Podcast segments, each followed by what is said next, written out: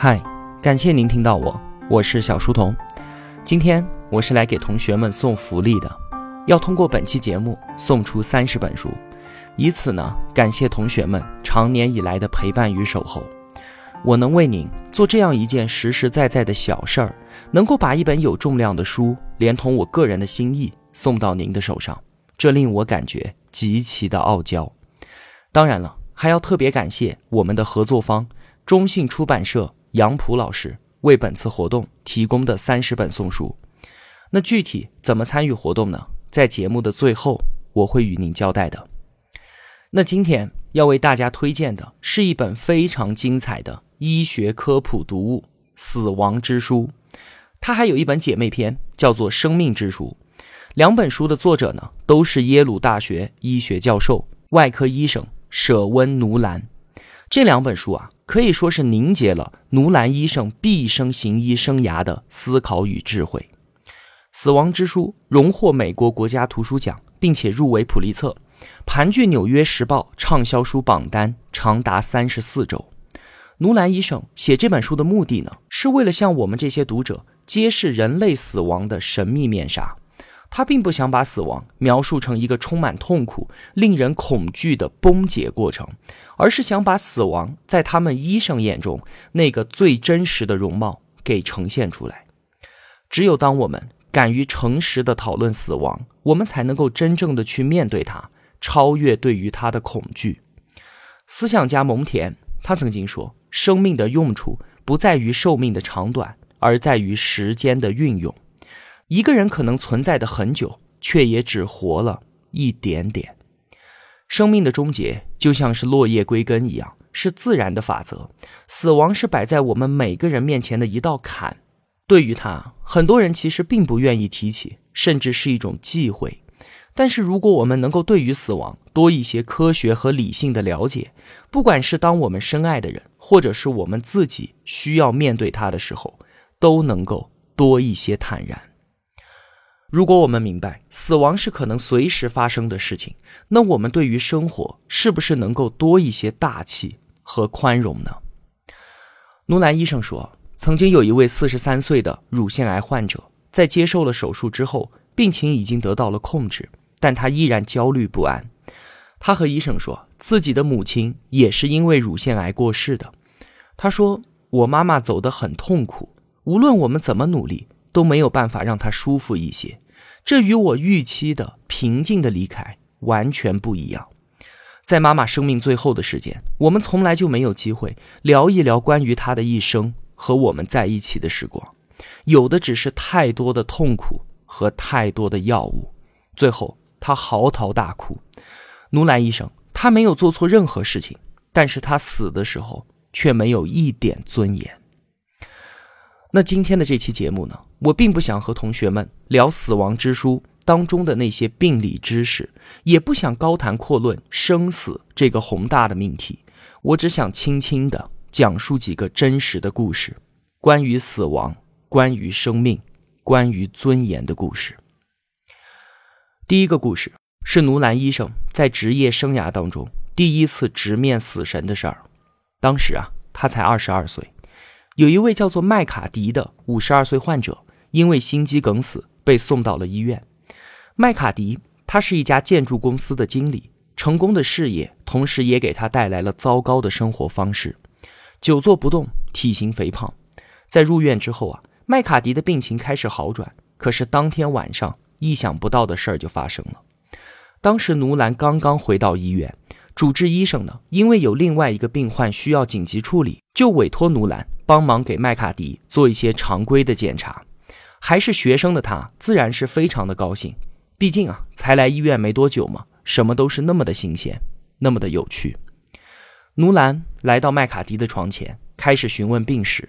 突然，病人头往后仰，大吼一声，攥紧拳头，猛烈地捶打自己的胸口。他的心脏停跳了，双眼大大的睁开，眼球往外蹦出，好像要掉下来一样。最后。他长长的吸了一口气，就断气了。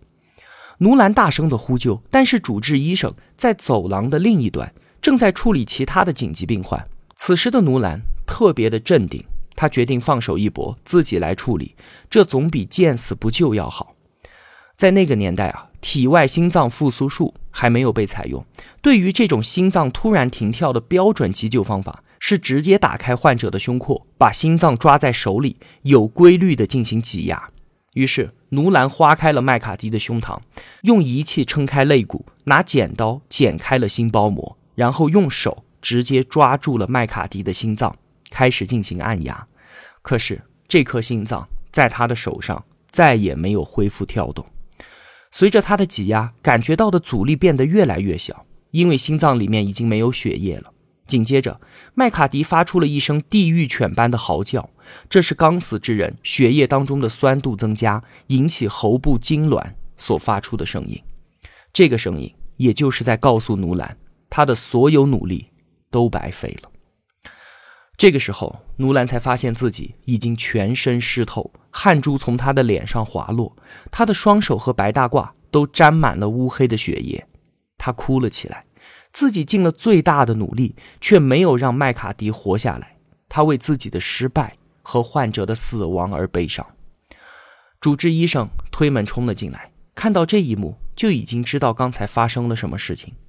医生走到奴兰面前，像经历了战争的老兵一样。双手放在他的肩上，镇定地说：“好了，没事了，你已经尽力了。你现在知道当医生是什么滋味了吧？”第二个故事是一对老年夫妇，丈夫叫做菲尔，妻子叫做珍妮特。他们两个人的婚姻非常的幸福，在大半生的婚姻旅程当中，两个人一直对彼此是温柔以待，他们亲密的关系远胜当初。结婚的誓言，而就在丈夫退休之后，她的性格开始出现了明显的变化，变得多疑，变得易怒。她不让珍妮特离开自己半步。有时候，妻子出去买个菜，回来之后，菲尔就会抱怨说：“我可不想从此之后孤单一个人。”以前那个从不发火的丈夫，现在变得动不动就发脾气，有时候甚至是勃然大怒。有一次，他在加油站加油。旁边一位摩托车主拿起隔壁的加油管，准备要加油，他突然就大发雷霆，扬言要打人家。而此前的菲尔从来没有和别人发怒动手过。一开始啊，妻子觉得可能是因为丈夫刚刚从领导职位退休下来，不能够适应老年生活，才会这样的。可是情况变得越来越糟糕，菲尔开始频繁的失忆，完全不记得刚刚发生的事情。他经常在半夜醒来。然后对着珍妮特大喊大叫，让她滚下床。每一次，妻子都是顺从的去沙发上睡。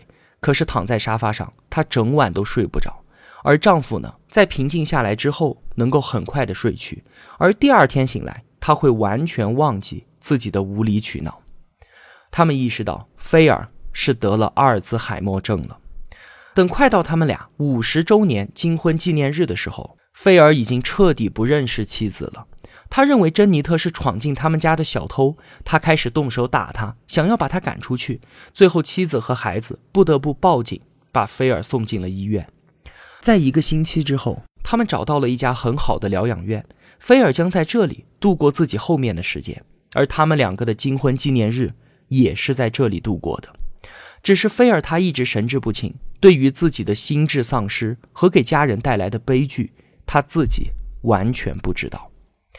珍妮特看着丈夫的病情一点一点的恶化，内心非常的痛苦。她尽着最大的努力让自己心气平和，可当她晚上回到家的时候，总是免不了一个人歇斯底里、失声痛哭。而她自己也希望能够尽可能的保护丈夫，维持丈夫在朋友记忆中的形象。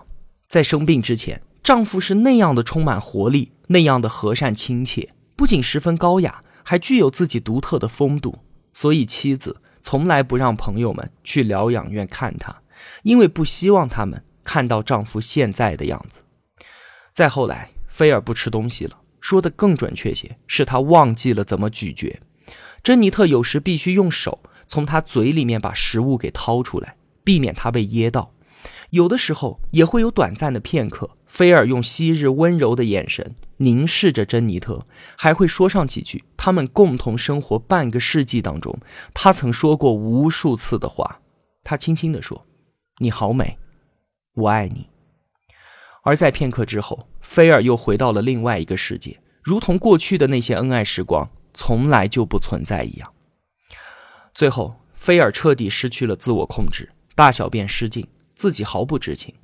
妻子说：“他曾经是一个那么在乎外表、那么高雅，甚至有点太重礼节的人。我现在眼睁睁地看着他一丝不挂，护理人员帮他清理身体，而他自己浑然不知。”妻子一边说。一边流泪，这真是一个丢脸的病。他向来自负，如果他知道自己变成这个样子，他肯定不想活了。而我真庆幸，他永远都不会知道了。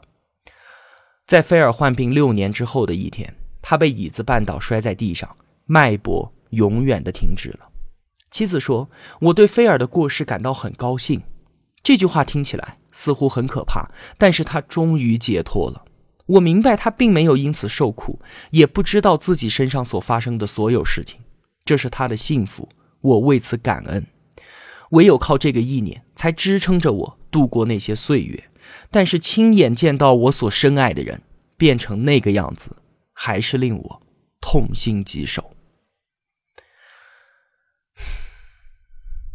最后一个故事，发生在一位叫做罗伯特的律师身上，他是周围人眼中。一个热情随和的人，四十九岁的时候被诊断出了结肠癌。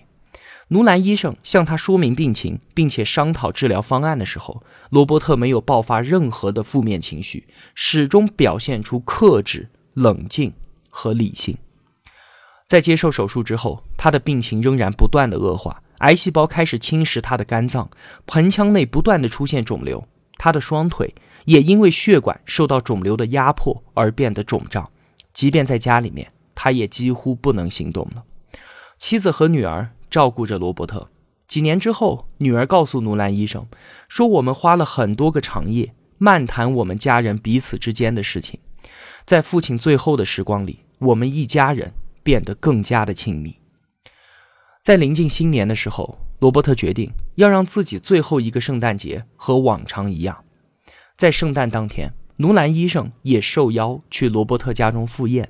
女主人强行保持笑容，给奴兰医生开门，欢迎他的到来。在房间里面，已经做好了一次欢乐聚会的所有准备。餐桌可以容纳二十五个人，挂满装饰的圣诞树下摆放着很多礼物。奴兰医生在罗伯特的床前握着他的手，与他交谈。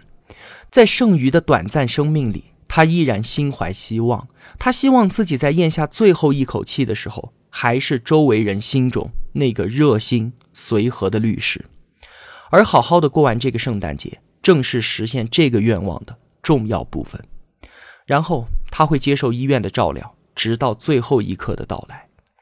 努兰医生说：“我没有想到罗伯特会有如此的勇气，在向他道别的时候，哽咽的那个人并不是他，而是我。”晚宴的客人快要来了，罗伯特起身开始费力地穿衣服。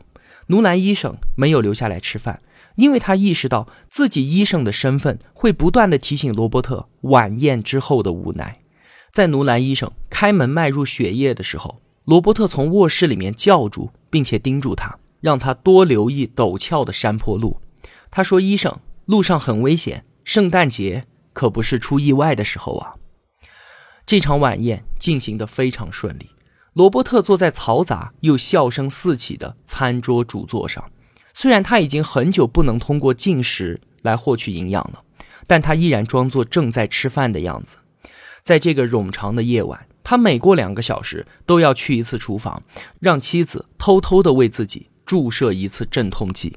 当所有宾客陆续道别之后，罗伯特回到卧室，对妻子说：“这是我一生当中。”最好的圣诞节，亲爱的，在我死之前的这些日子，我们还要好好的过。后来，罗伯特的病情越来越严重，呕吐和疼痛不断的折磨着他。